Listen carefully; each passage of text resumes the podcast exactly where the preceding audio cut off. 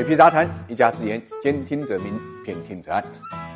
不可否认，今年又是一个房地产调控的大年啊！有媒体统计啊，二零二一年才过了七个月，全国房地产市场的累计的调控次数呢，已经超过了三百二十次。那么中央各个部委直接下发的调控政策就有四十六次啊！从这个房地产的开发到贷款到限购再到二手房交易啊，贯穿了整个房地产交易的各个环节。那么七月二十八号呢，武汉市房管局的一纸通知呢，直接让武汉呢率先进入了凭票买房的这么一个时代啊，房票呢再出江。湖。根据官方的公告，购房的你要先申请的购房资格，符合条件才能领到呢购房的房票，有效期是六十天，在完成公示以后，一张房票呢一次只能登记一个楼盘，登记一次后就锁定了，不能再去别的楼盘登记，直到呢开盘销售以后，购房资格认定结果自动解除锁定。什么意思呢？简单点讲，就是你买房先要进行官方评估。大家要知道，以前呢都是购房人自我评估是否有购房资格，或者中介开发商协助评估，然后交定金。首付去网签，那你现在要买房，首先要在官方网站上申请过审了，拿到一个电子版的房票，才能启动呢购房程序。不只是新房这样，二手房呢，这个网签也需要有房票。所以这个政策一发布啊，很多人呢闻到了熟悉的味道，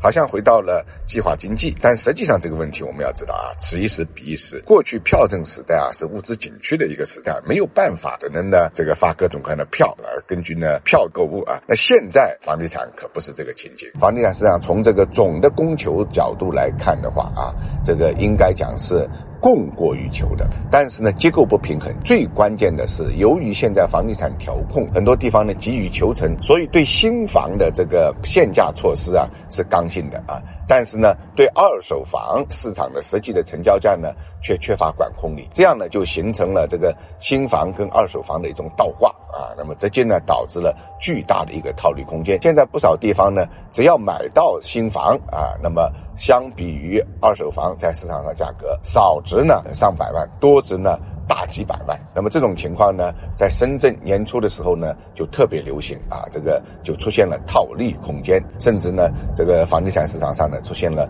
所谓打新的概念，不光是深圳有，上海也有，大家呢凑钱，有名额的出名额，呃，有资金的出资金，因为只要买到就等于赚到啊，那么这样呢来的话呢，实际上对于房地产市场的调控啊，很多政策呢就大打折扣了，所以我想武汉这一次出具这个票证购房呢，也是。这个有针对性的，就是想消除这种套利空间。那么同时呢，挤出一部分伪需求，让这个市场相对平衡一点啊，更真实的反映供求。所以呢，不能简单的就归纳到计划经济啊这么一条老路上去。它是市场经济之下价格这个管控的一个新的举措，消除的是套利空间。